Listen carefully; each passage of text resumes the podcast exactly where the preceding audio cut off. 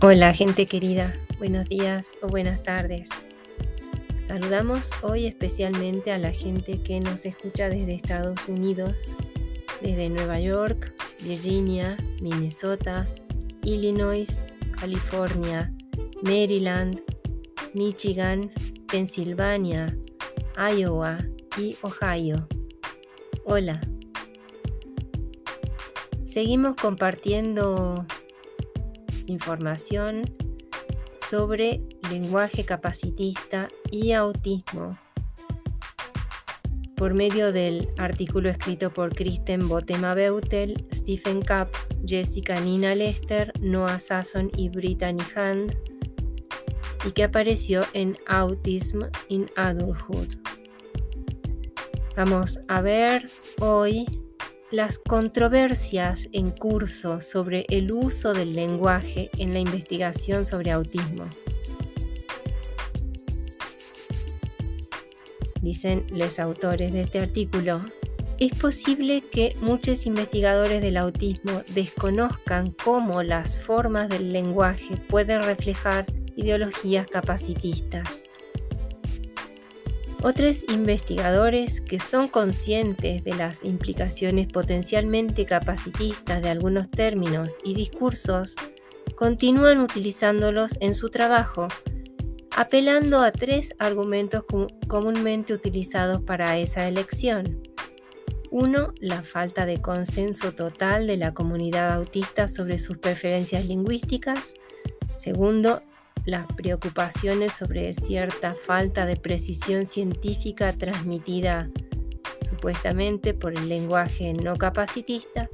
Y tercero, malentendidos acerca de los términos que se originaron en defensores autistas y otros de la discapacidad.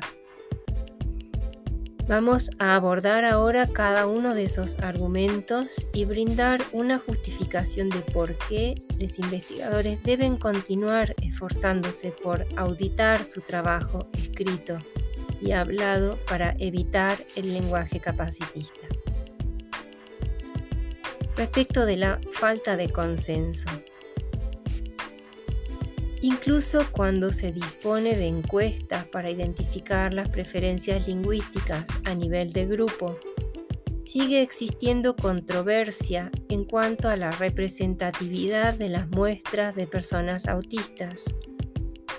Recientemente se ha prestado especial atención a si los investigadores deben reemplazar el lenguaje de primera persona por el lenguaje de la identidad primero un argumento presentado principalmente por investigadores no autistas de por qué las preferencias de las personas autistas no deberían conducir a cambios en sus prácticas lingüísticas al escribir investigación, es que aún quedan miembros de la comunidad autista que prefieren las construcciones de primera persona a las construcciones de identidad primero o no pueden participar en discusiones sobre preferencias lingüísticas debido a problemas de comunicación. Sostenemos que esta línea de razonamiento funciona para mantener el statu quo, al permitir que los investigadores no autistas eviten comprometerse con las preferencias expresadas de muchos miembros de la comunidad autista y descartar o minimizar sus argumentos sobre las opciones lingüísticas. Es poco probable que se logre un consenso completo para un conjunto de términos para cualquier comunidad marginada. Sin embargo, sigue siendo importante evitar el uso de un lenguaje con efectos estigmatizantes que son conocidos, a menos que se refiera a un individuo específico que haya indicado esas preferencias lingüísticas así como muchos usos del lenguaje de primera persona. Las partes interesadas, incluidas padres y madres, pueden llegar a un consenso sobre la preferencia por el lenguaje de la identidad primero porque se correlaciona positivamente con la creciente conciencia del movimiento de la neurodiversidad, que también aumenta la aceptación y las emociones positivas hacia el autismo.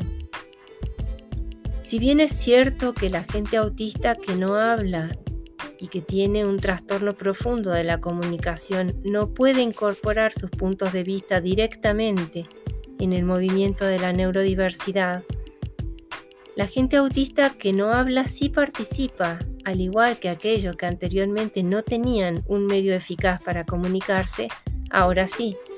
Además, las personas que hablan en este movimiento consideran las necesidades únicas de la gente autista con problemas de comunicación en su defensa de las opciones lingüísticas, como el apoyo de la comunicación aumentativa y alternativa. Del mismo modo, muchos cuidadores de personas autistas con problemas de comunicación se alinean con los defensores de la neurodiversidad cuando defienden a sus hijos. Recomendamos a los investigadores que consideren las preferencias de la mayoría por unas opciones lingüísticas en particular, lo que podría implicar encuestar a los participantes de la investigación como parte de los métodos estándar de recopilación de datos, así como los argumentos específicos presentados por los miembros de la comunidad autista al articular sus preferencias y también las recomendaciones existentes de académicas y organizaciones profesionales a respetar las preferencias lingüísticas mayoritarias del grupo al que se hace referencia. Recomendamos que las revistas no requieran el lenguaje de primera persona y los investigadores que todavía no están dispuestos a adoptar el lenguaje de la identidad primero pueden optar por el término relativamente neutral en el espectro del autismo. Esto puede ser especialmente importante para las personas autistas con discapacidad intelectual, debido a los desacuerdos lingüísticos entre los movimientos de autodefensa y neurodiversidad. Veamos ahora las controversias en curso sobre el lenguaje usado en relación con el autismo en las investigaciones respecto a un segundo argumento, las inquietudes sobre la precisión.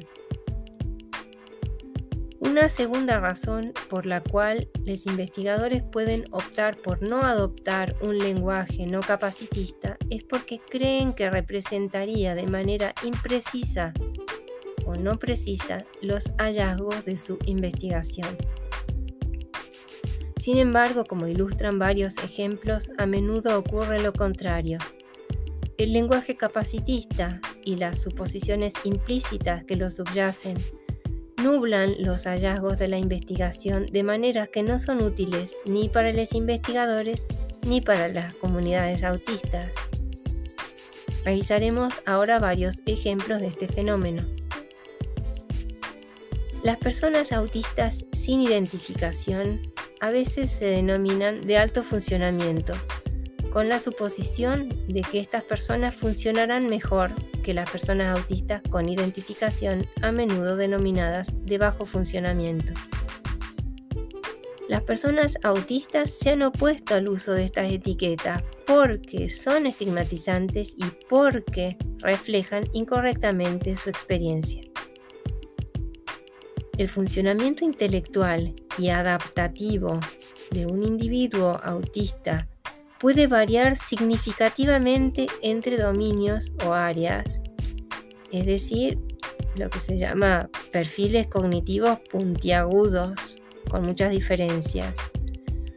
Por ejemplo, la hiperlexia puede coexistir con la discalculia esto sugiere que la capacidad intelectual, entre comillas, no se distribuye de manera uniforme para ninguna persona autista dada y las etiquetas de funcionamiento a nivel general pueden enmascarar esta realidad. El funcionamiento también puede variar con el tiempo y el contexto y puede depender más de la idoneidad de los apoyos proporcionados que de la presencia o ausencia de discapacidad intelectual. Por ejemplo, las personas autistas sin identificación experimentan con mayor frecuencia una caída en los servicios después de la escuela secundaria, mientras que las personas con identificación tienen más probabilidades de hacer la transición a un contexto de apoyo, por ejemplo, empleo con apoyo, actividades diurnas organizadas. Investigaciones empíricas recientes respaldan estas críticas las medidas de funcionamiento adaptativo no se correlacionan con las medidas de capacidad intelectual en niños autistas y la divergencia entre estos dos dominios, el del funcionamiento adaptativo y la capacidad intelectual, tiende a aumentar con la edad y con puntuaciones de cociente intelectual más altas. Por tanto, las etiquetas de funcionamiento no solo son inexactas, sino que también pueden dar lugar a situaciones en las cuales las personas autistas etiquetadas como de alto funcionamiento no reciben los apoyos que necesitan, mientras que las personas autistas etiquetadas como de bajo funcionamiento son subestimadas respecto a sus capacidades reales. Alentamos a los investigadores a reemplazar términos como alto y bajo funcionamiento con descriptores de las características que pretenden transmitir, por ejemplo, discapacidad intelectual. Otro ejemplo de este fenómeno es cuando se describe a las personas autistas como severamente afectadas sin incluir información específica sobre lo que contribuye a esa clasificación. Los investigadores pueden tener la intención de transmitir discapacidad intelectual, deterioro estructural del lenguaje o necesidades de apoyo sustanciales, por ejemplo. Estas características a menudo, pero no siempre, ocurren simultáneamente y los investigadores deben especificar las características que indican cuando usan el término. Otros ejemplos similares de falta de precisión en la terminología incluyen comportamiento desafiante y rasgos autistas. Estos términos tienen diferentes significados entre los estudios, lo cual dificulta las comparaciones entre los hallazgos de distintas investigaciones. Comportamiento desafiante, por ejemplo, es una frase cargada de valor que no especifica cuál es el comportamiento. Indica a quién se percibe cuyo comportamiento sería desafiante y por qué o no considera el posible valor adaptativo que tiene ese comportamiento para la persona que lo emplea. Del mismo modo, los investigadores a veces utilizan rasgos autistas como una frase general para las características autistas que se extienden a la población general cuando están presentes en grados menos impactantes. Sin embargo, el autismo consiste en una constelación de rasgos que varían en presencia, intensidad y función entre los individuos.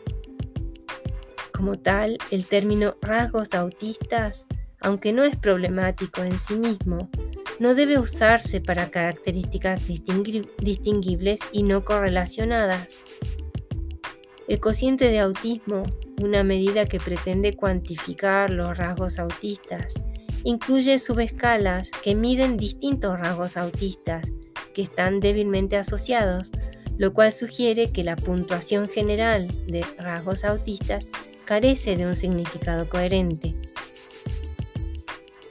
El término rasgos autistas rara vez se usa para referirse a las ventajas autistas o características neutrales y por tanto puede ofrecer una visión sesgada de lo que constituye tales rasgos autistas.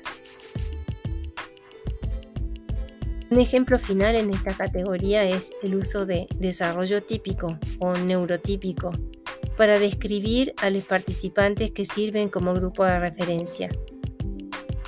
Aunque estos términos pretenden indicar que los participantes no cumplen con los criterios para el diagnóstico clínico, esto rara vez se evalúa.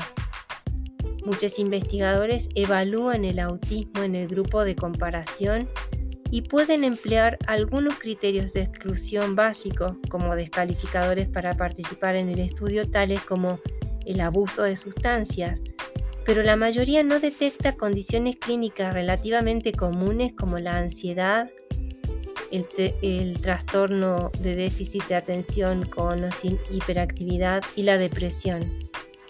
Dado que muchas personas cumplen con los criterios de alguna condición clínica en algún momento de sus vidas, grupos etiquetados como neurotípicos incluyen individuos cuyas características clínicamente relevantes en relación con los estudios sobre autismo no se tienen en cuenta.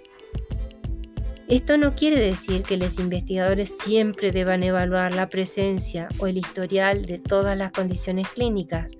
Hacerlo sería prohibitivo por los costos en muchos casos. Más bien notamos que el término neurotípico a menudo es engañoso y promueve la suposición de que cualquier persona que no es autista es típica. En cambio, los investigadores podrían etiquetar a su grupo de comparación como no autista si realizaron las evaluaciones adecuadas. En cuanto al lenguaje, se prefiere el término grupo de comparación a grupo de control, porque el autismo no es una condición asignada, manipulada experimentalmente, por lo cual es imposible el control completo de todas las variables, además del autismo, entre los grupos.